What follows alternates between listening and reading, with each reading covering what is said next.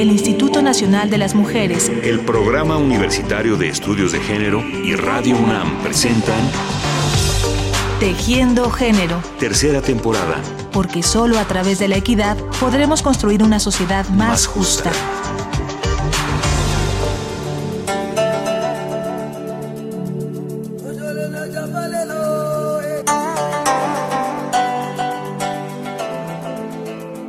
Hoy, en nuestra serie dedicada a las grandes aventureras y exploradoras, visitaremos una tierra lejana y mítica, África. Los invitamos a recorrer con nosotros la vida de Karen Blixen, mejor conocida como Isaac Dinesen. Isaac Dinesen. Sabes que estás viva cuando vives rodeada de leones.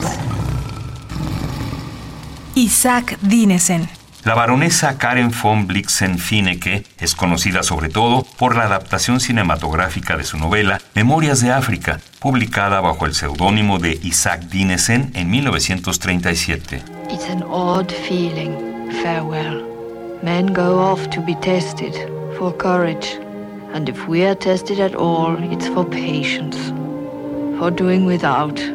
But Filmada en 1985 y protagonizada por Meryl Streep y Robert Redford, la película reduce los agridulces recuerdos de la autora danesa durante su vida en Kenia a un romance entre plantaciones de café y sesiones de cacería. La cinta ganó siete premios Oscar. Sin embargo, la vida de Karen Blixen rebasa los límites del exotismo cinematográfico. Fue una de las grandes viajeras de la historia que dejó una huella indeleble en el sitio que eligió como suyo, el Congo belga en África.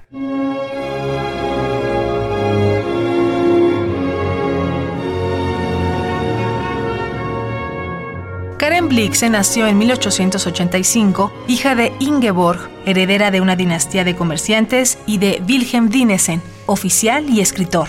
Wilhelm dejó el hogar para vivir entre indígenas americanos y tuvo una hija fuera del matrimonio. Tras prometer a la Virgen María que sería un padre devoto y un esposo fiel, regresó a Copenhague solo para tener una hija con el ama de llaves y descubrir que tenía sífilis. Incapaz de cumplir sus promesas, se suicida. Karen tenía 10 años.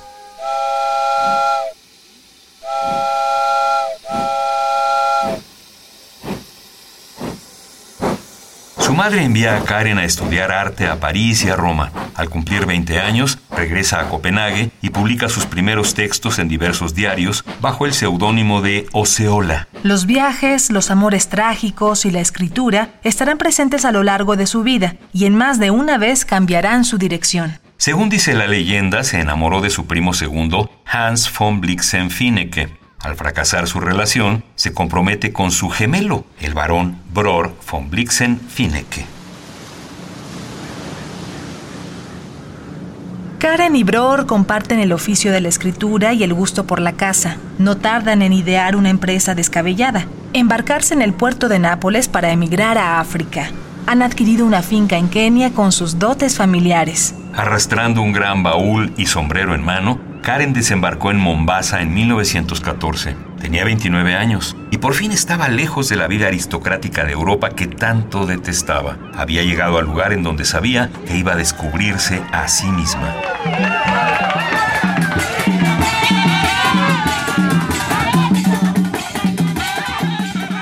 Por fin estaba en posición de despreciar todas las convenciones en una nueva forma de libertad que solo había disfrutado en sueños.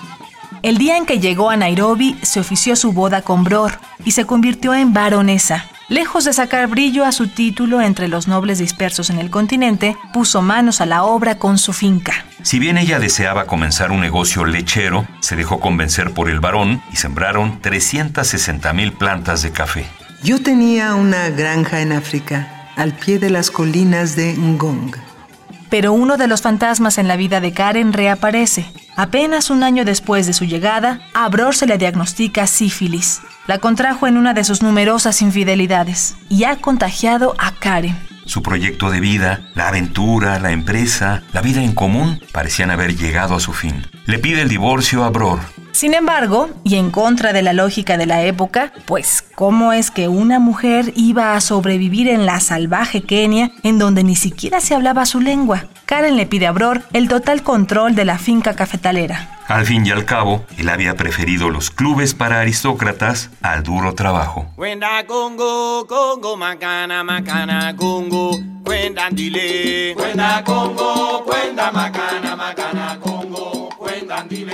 Lo primero que hizo Karen fue cambiar el trato colonial sobre la población local, los Kikuyu, los Kamba, los somalíes, los Masai y los Luo, y pasó de tratarlos como sirvientes a pagarles como trabajadores con derechos. Renunció a los lujosos muebles y comodidades que ella y Bror habían transportado desde Dinamarca para trabajar cada día como un capataz más y abrir su comedor y dormitorios a los trabajadores de la finca. La relación entre las razas blanca y negra en África en muchos aspectos se asemeja a la relación entre los dos sexos. Si a un sexo se le dice que no jugará ningún papel importante en la vida del otro sexo, se sorprenderá y sufrirá.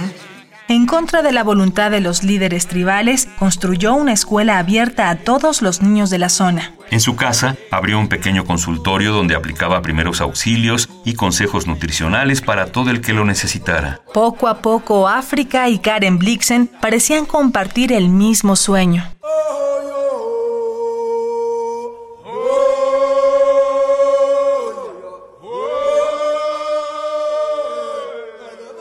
A veces en sus escritos es inevitable notar que su mirada sobre el entorno era la de una mujer europea, privilegiada, a la que le costaba desprenderse de los prejuicios en torno a la raza y las clases sociales. En Meru vi una joven nativa con un brazalete, una correa de cuero de dos pulgadas de ancho y bordado por todas partes con pequeñas perlas que iban del turquesa al azul ultramar. Se veía extraordinariamente vivo. Parecía respirar en su brazo. Lo quería para mí e hice que mi acompañante se la comprara. Tan pronto como estuvo en mi brazo, se desvaneció su espíritu. Ya no era nada, una baratija. Había sido el contraste entre el turquesa y el bronceado lo que había dado vida a la pulsera. El dulce negro parduzco como el barro de la piel de aquella muchacha. Pero también es evidente que usó esa posición de privilegio para apoyar a quienes estaban a su alcance, como cuando ayudó a ingresar a la escuela a un niño que se convertiría en el primer juez negro de Nairobi, y dio las 39 cabras que una novia necesitaba como dote para casarse.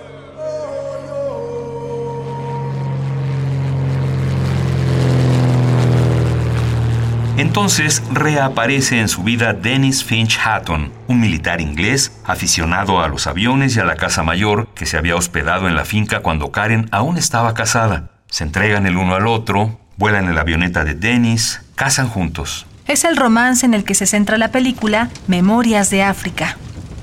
Karen y Denny se sientan por las noches frente a la fogata del salón para escuchar los relatos que ella escribe en su tiempo libre y que serán el germen de sus futuros libros. Si se encontraban de cacería, repiten el mismo rito frente a una hoguera en medio de la sabana. En 1925, Denny se muda al dormitorio que ocupaba el esposo de Karen.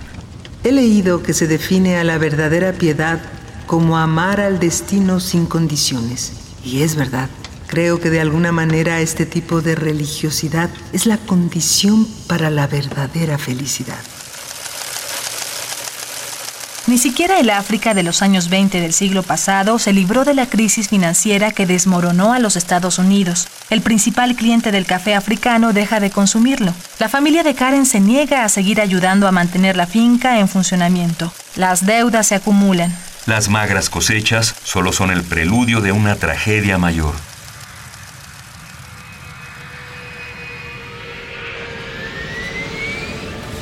En 1931, durante un viaje que realizaba a solas, Dennis Finch pierde el control de su avioneta y se desploma a tierra.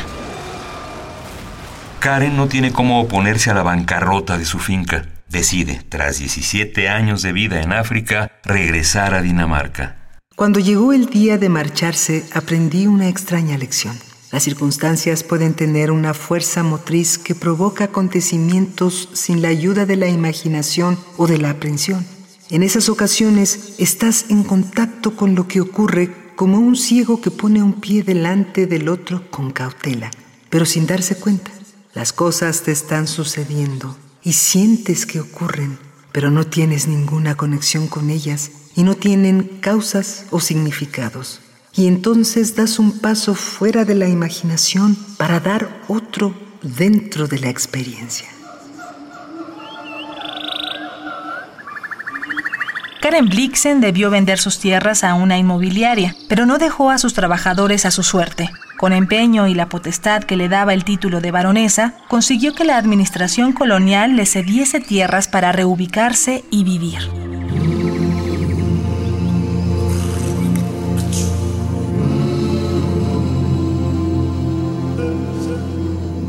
Hasta el final de sus días recibió cartas de Kenia, de la gente que había contratado y ayudado, pidiendo su consejo e intervención.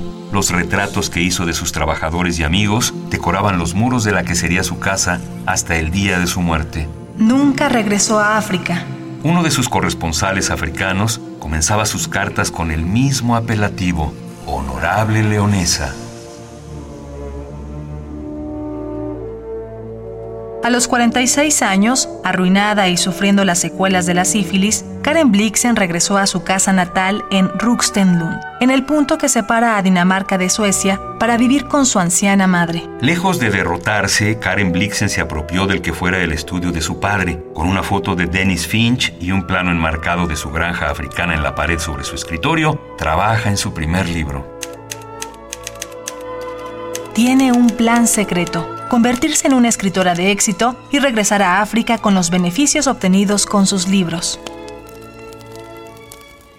Tres años después publica Siete cuentos góticos. Se trata de una reelaboración de aquellos relatos que contaba al calor de la hoguera en África. Su primera obra se presenta bajo su nuevo alias, Isaac Dinesen. Con ese mismo nombre publica tres años después Memorias de África, su autobiografía sobre los 17 años que vivió en Kenia.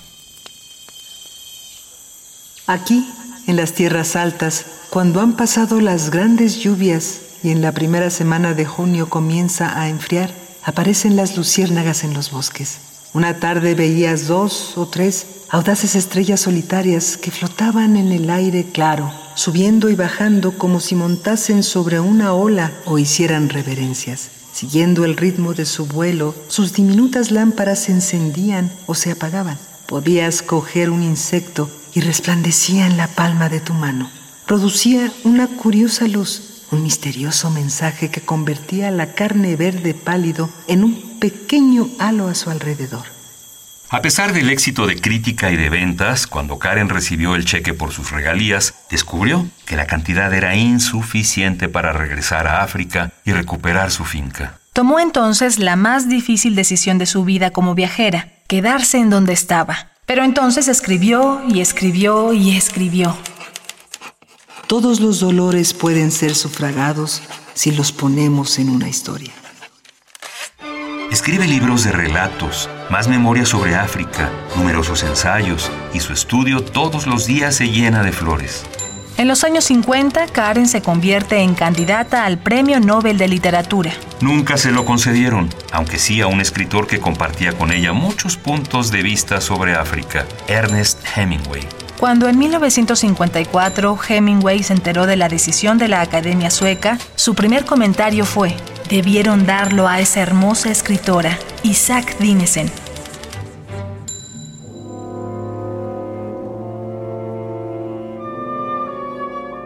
En sus últimos años, tras la muerte de su madre, Karen se esmeró por hacer de su casa en Dinamarca el paraíso que no pudo fundar en África, una pequeña reserva natural donde se apartó del mundo. Sus últimos viajes los hizo a los Estados Unidos como una autora reconocida, si bien la aventurera nunca se llevó bien con los aviones comerciales.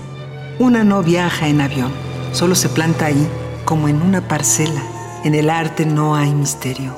Haz las cosas que puedas ver ellas te mostrarán las que no puedes ver.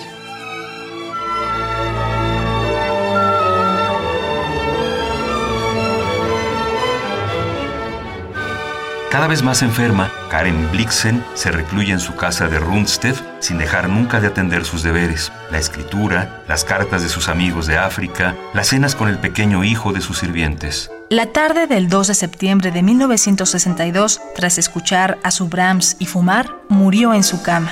Fue sepultada al pie de un árbol que ella misma eligió.